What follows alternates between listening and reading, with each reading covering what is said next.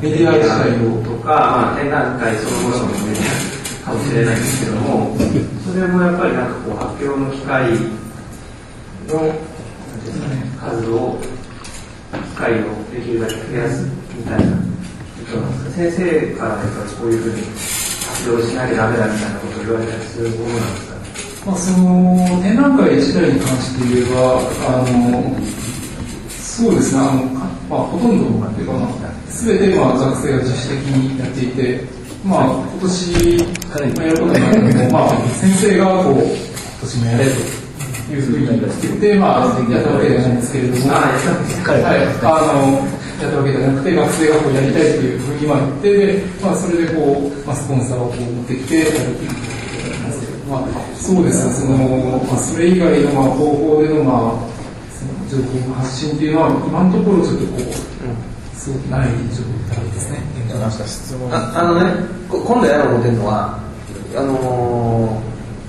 まあ、日本のメディアでもほら、最近、まあ、その出版事情の建設業界ともどもさ、なかなか先細り方向ような、もう一つようなんやん。結局、やっぱ本出す言っても、僕もこの間ミナックス本出した時言われたんだけど、やっぱなんか年に10冊とか5冊は決まってるらしい。あイナックスの枠でねね、枠で。だからもうはっきり言って、もう多分、青木さん出した、磯崎さん出した、ああ、終わりみたいなね。ということになってて、結局僕らのとこで、僕らでももう全然回ってこないのよ、そういうのね。で、ようよう考えると、ささっきの高橋さんもあるじゃないけど、もう中国持ってったらええやん、それはそうって。でか俺、韓国最近すごいやん。メディアでもものすごくいいのよ。で、この間ちょっとたまたま、香港のメディア来たから、言うてて、こんなんで、兄弟のこれあんねんけど、とか、ぜひ、あの、なんけど、あの、香港のそういうとこ持ってきてくれって言ってたよ。だから、そう中国のプライドに体出させてももう持ってきたらいい。だから、もう全然、その、多分、もう、受け全然違うから、もう、もう、もう、はっきりこんなん、ものすごく大好き。だからもう、日本はもうええ。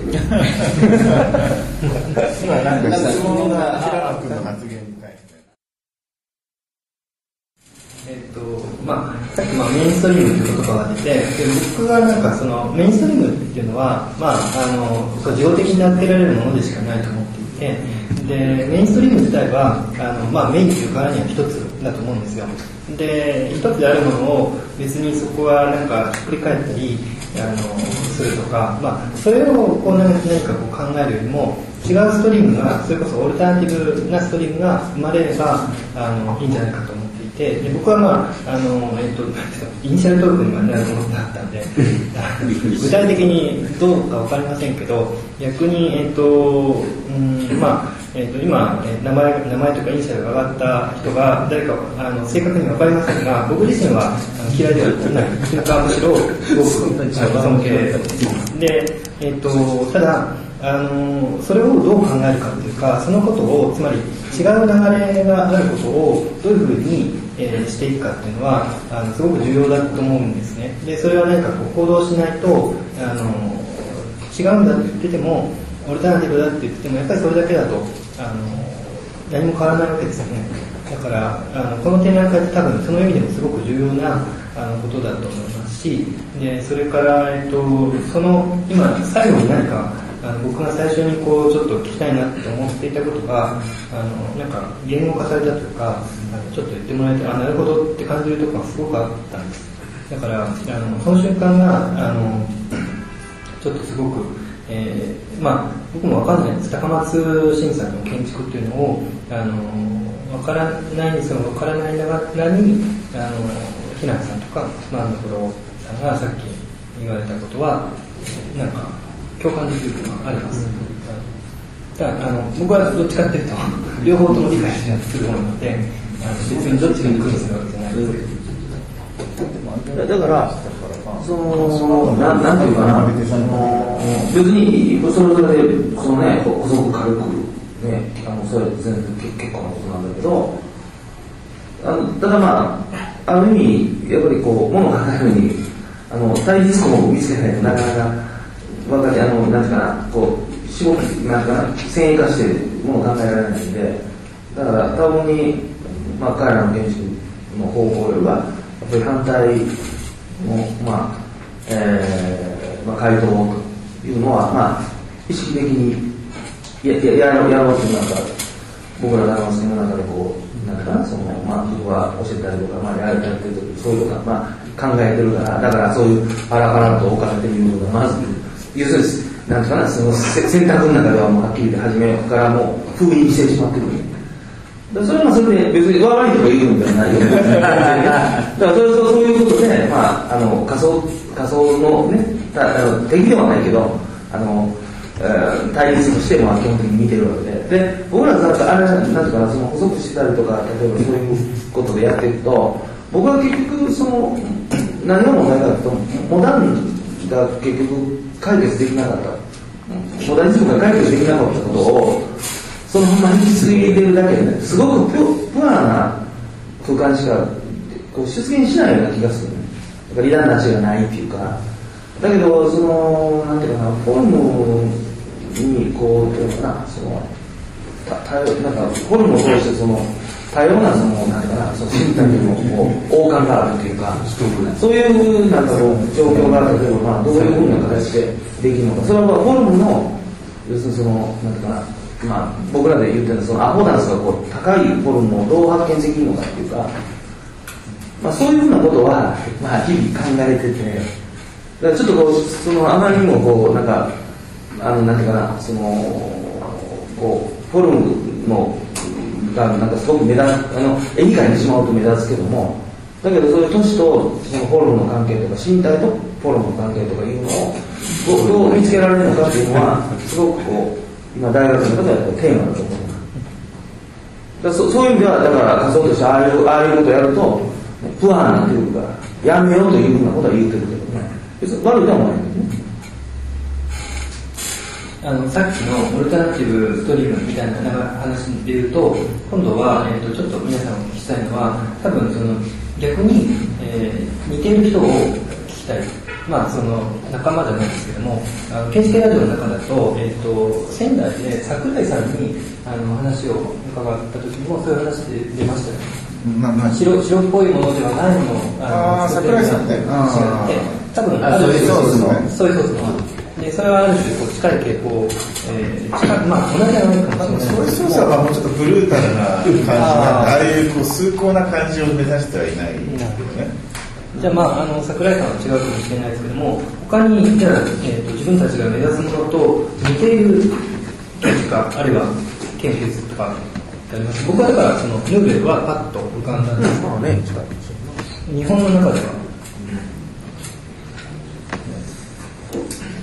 渡辺のおかず言うな。よ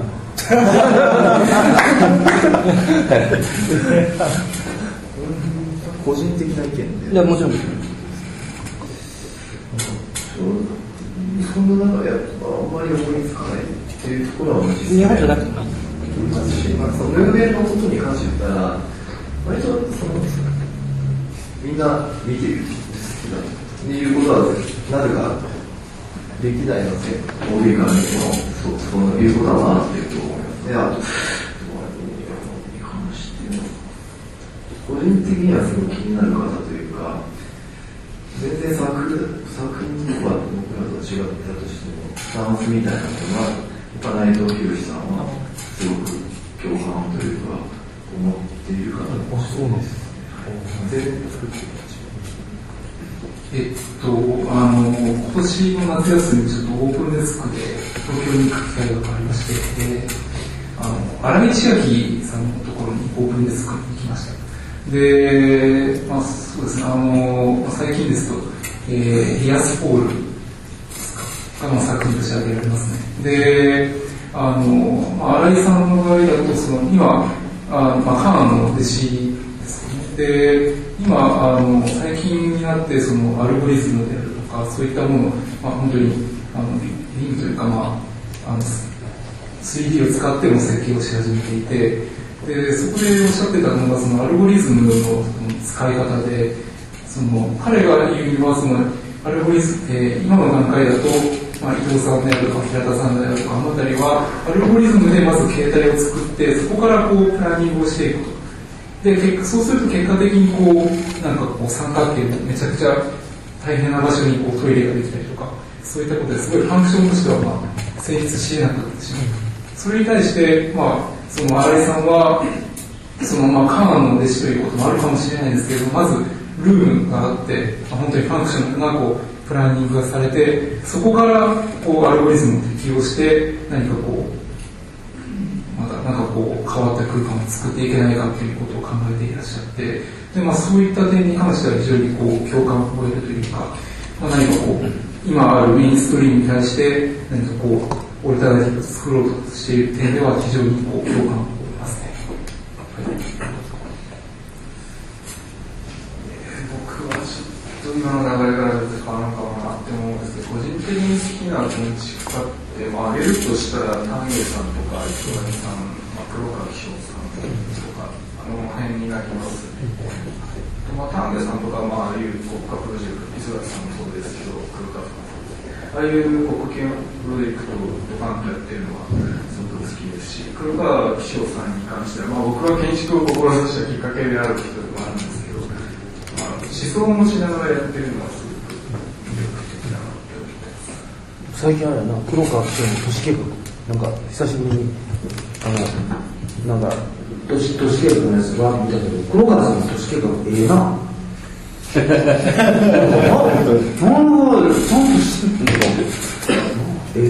どどこのいや中国でやってる中国で当たり前になってどんどん今作られてるんでしょ結構なんかホームページとか結構出ててあれこれなかなかよくできてるやんと思ってるけど意外とねなんかもっと都市計画ちゃんとできたら評価変わるよね。ロロシアもやってますロシアやってるよね。なかなかいいね黒川紀章行ってきたら？あもういいんだ。私もさっき真ん。ところから言ったん。ですけど、あの建築家としては、えー、日本でいうと内藤さん、広さん。はすごく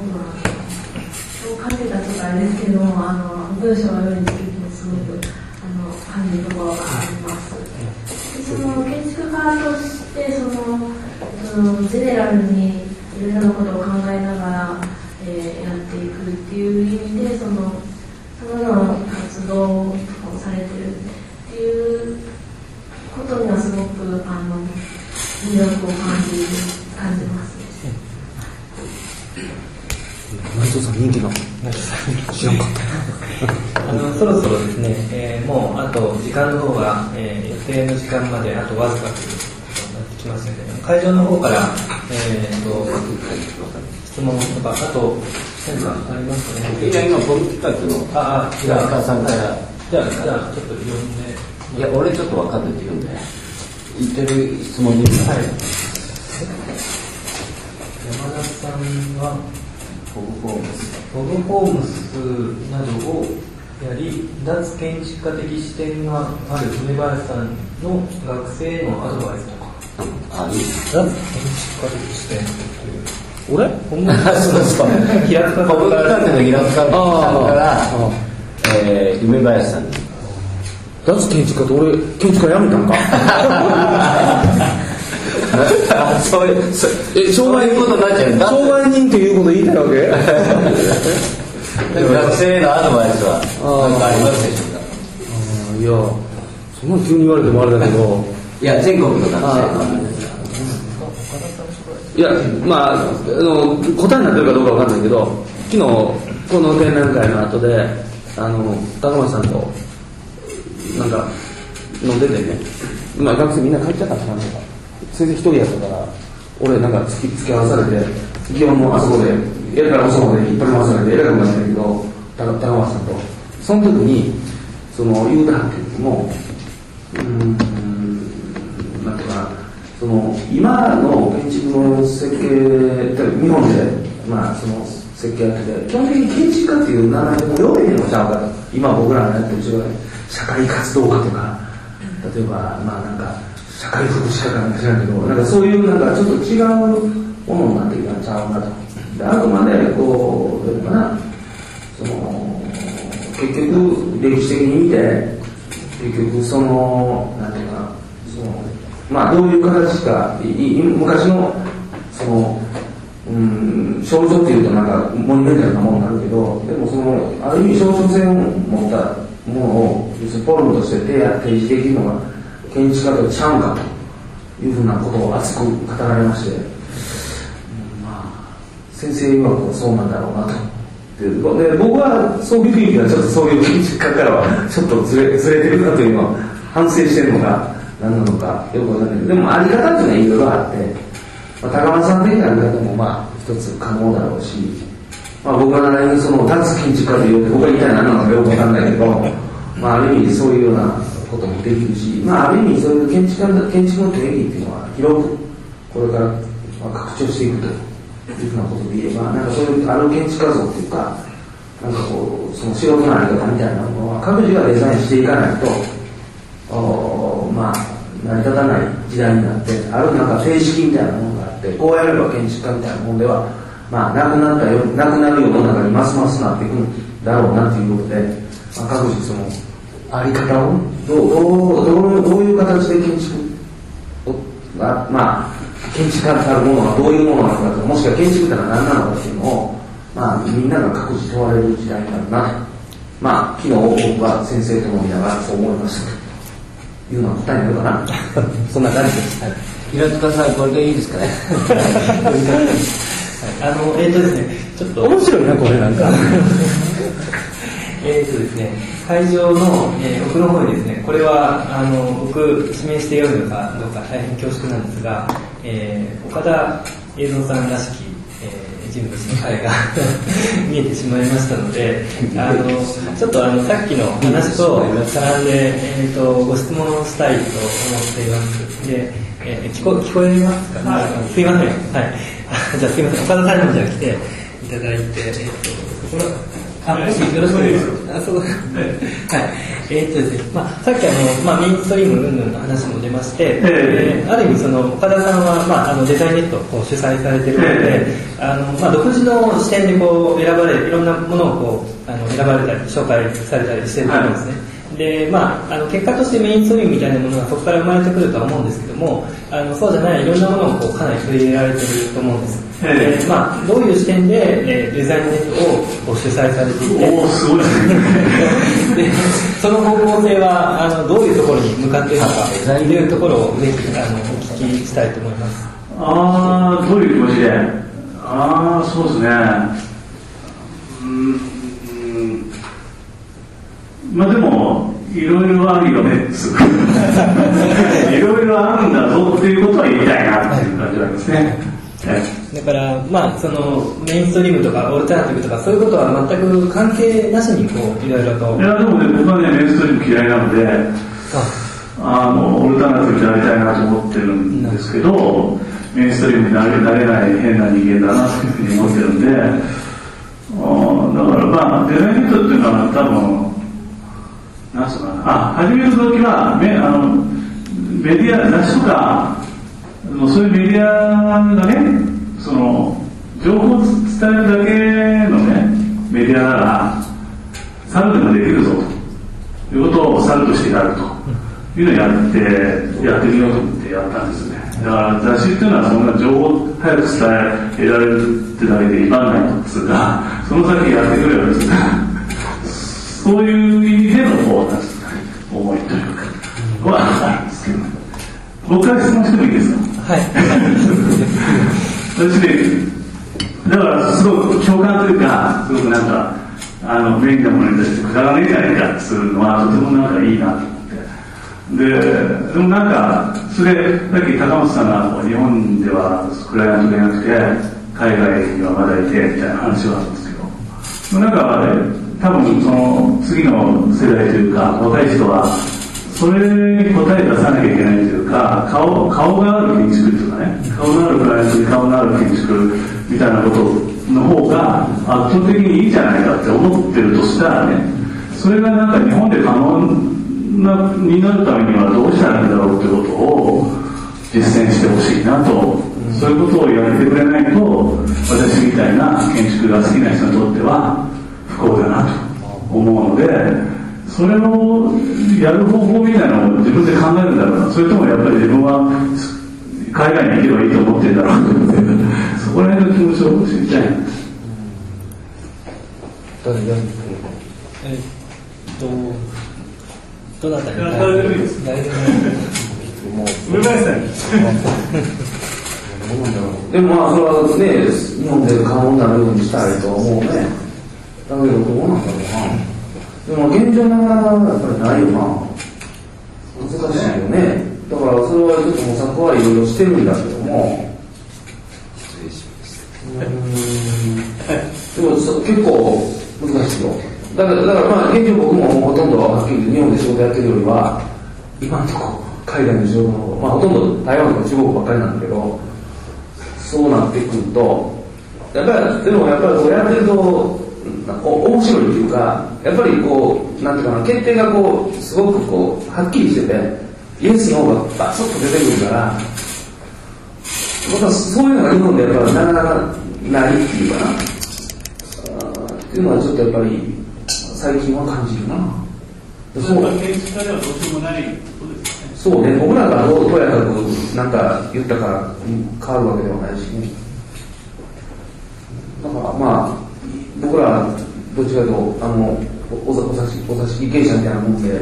席のところに行ったら、はいはいで行かなあかんのが、まあ、これは、あの磯崎さんも僕もみんなそうなんだから、まあ、致し方ないんじゃないかな。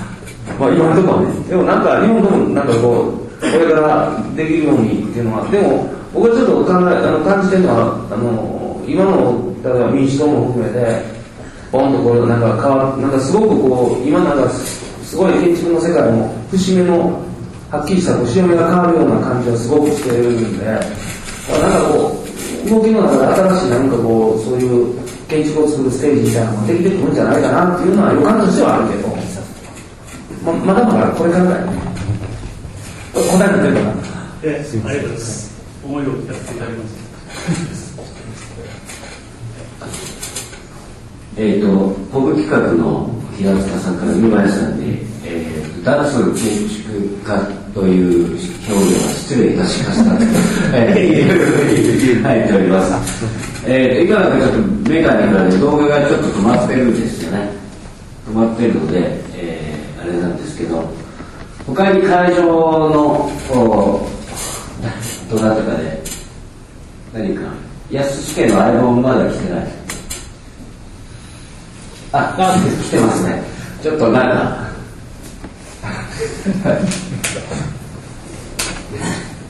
すすけの相棒って言い方もあの、もう、フィッシャー S 系の深夜です。ちょっと、あの、会場の話の流れについていけなくて、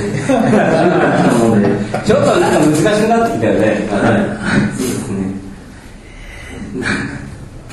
なんか梅林さんに。別に俺俺の書いちゃおうよ、今回。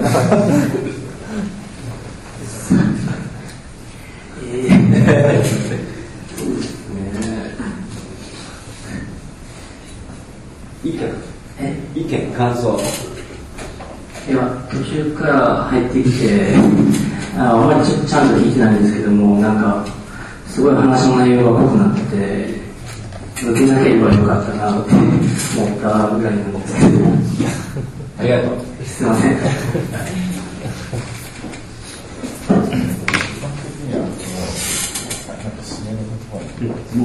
そうですね。じゃあ、まあ、はい。そうですね、えー、とそろそろこれで、えーまあ、あの時間、えーになりましたので、えーとまあ、これで、えーまあ、京都の、えー建築の地平、えーということを、えー、お話ししたいと思います。あの何かあれですよね、そうだ、一つだけちょっとごめんなさい、告知を、えーしたいということで、えーと、京都大学の4年生の、えー皆さんから、えーと、来年のディプロマの告知告知お願いします。はい。告知をする人がカメラ持ってるってこと 答えしてあげれば、俺が持ってる。あ、自分はあ、来年のいいぞ。あ、そうだったあ、そうだ。えっと、上園さんから話は最初に。はい、あの、それで、今年も、えー、ニプロの京都10と、えー、で、えー関西地区の建築学生による、えー今年度の卒業設計展を合同で発表したんですけど、えーと今年19回目を迎えて、えー16の大学が参加することになっていまして、その会期が今年度2010年、えー2月26日から28日の3日間やっております。えー、できればまたそちらの展覧会にも、えー、来てもらえたらと思います。よろしくお願いします。以上です。なんかいいですかえっ、と、なんか議論の流れで、オルタナティブって出てきたんですけど、オルタナティブじゃないよね。いや、なんか、あの、いやもうなんとなくオルタナティブって失礼な感じもして、いや、もう自分たちこそ本流だという被害で高松県には頑張ってほしいと思いました。で、まあ、それは、まあ、あの、言ってることはいいんですよ。僕も学生の時、初めて、あの自分でお金を出して買った最初の建築家の作品集高梨になる。そうあそうですよ。ワンクス？え？ワンクス？あのキリンプラザができて SD で特集やったやつはファイルカバーに僕は生まれて初めてお金を出して買った作品集高梨なんでなんかそういう気概でなんかやってほしいなと思いました見ましょう。はい、じゃあ、それではですね、これで、えっ、と、まあ、今日の、えー、と、教育建築ラジオの、えー公開収録を、えー、終えたいと思います。えっ、と、梅林勝さん、それから、京都、えー、高松系の皆さん、えー、それから会場に来られた皆さん、今日はどうもありがとうございました。これで終わりたいと思います。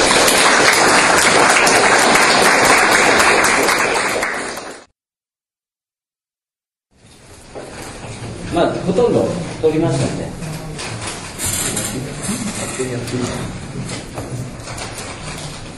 レイレイで、い五十嵐、もう今ラジオやってますけど、五十嵐潤とかポム企画の平塚さんとか見てるようなの、なんか、あ、そう。手振ってあげてください。あの、今度あの、なんだっけ、五十嵐君とこ北海道になるけど、今度、ウエストプレスいうのやってて、今度取材行くし、頼んで。あ、あれ持ってへんの？えっと、これいい。ね。これ、楽しい。な。楽しい。ちょっと平塚さんも、あの、あれ、ポム企画、ポム企画のちょっとあの、ちょ、これやって、平塚さんもやってますね。これ次、もう出たよ、これ。あの、これ、あの、ウエストプレス。これあの、えっと、ウエストってい。うハンド、あの、あの、これ、あの、この、なんとの、ハンドレールのメー、あ、先生が、ハンドレールのメーカーと思います。インタビューシリーズ。やってみた。先生。もしもし。赤です。あ、すいません。今終わりまして。はい。で、あのーなんか中継してまして、先生に一言、なんか、あのー皆さんにっていうことなんですけど、なんかないですかはい。はい。右の方で、右の方。はい。ちょっとマイクをつけましょうか。あ、そうですか。ちょ、ちょっと待ってください、先生。ちょっとね、耳に、ちょっと、ちょっと待ってください。あの、ちょっとこれ、これ聞こえるかな？多分聞こえると思。聞こえると思うんで、ちょっともう一もう一回言ってくださいね。すいません。ちょっと、ちょっと待ってくださいよ。はい、どはい、どうぞ。あ、聞こえる、聞こえます、聞こえます。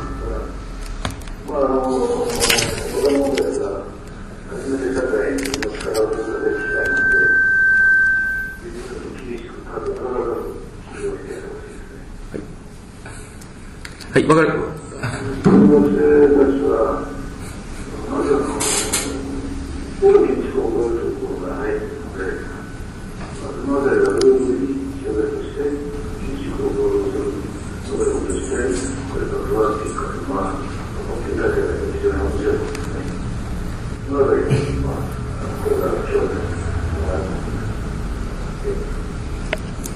はい、わかりました。ありがとうございました。ょっと待ってください。先生、あの、五十嵐、あの、五十嵐君が変わります。はい。あ、もしもし。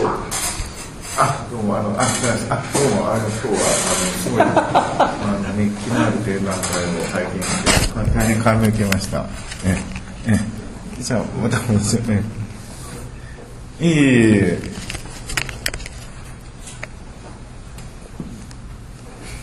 い。や、こちらもそう期待しておりますね。あ、はい、ありがとうございます。じゃあ戻します。あ、もしもし。と、ということでした。すいませんでした。ありがとうございました。すいません。どうもどうも。すいません。失礼します。すいません。ちょっとすごいだけど。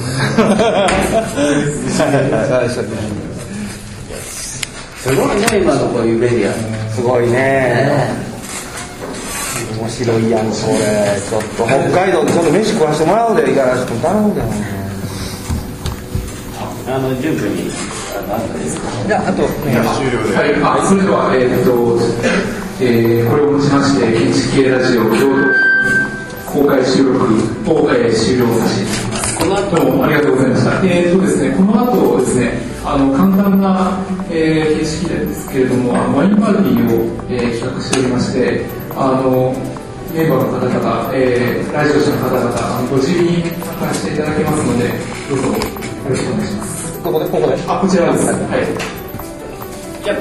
ここで、はい、じゃあ、このままいればいい。はい。どうもお疲れ様でした。ありがとうございまし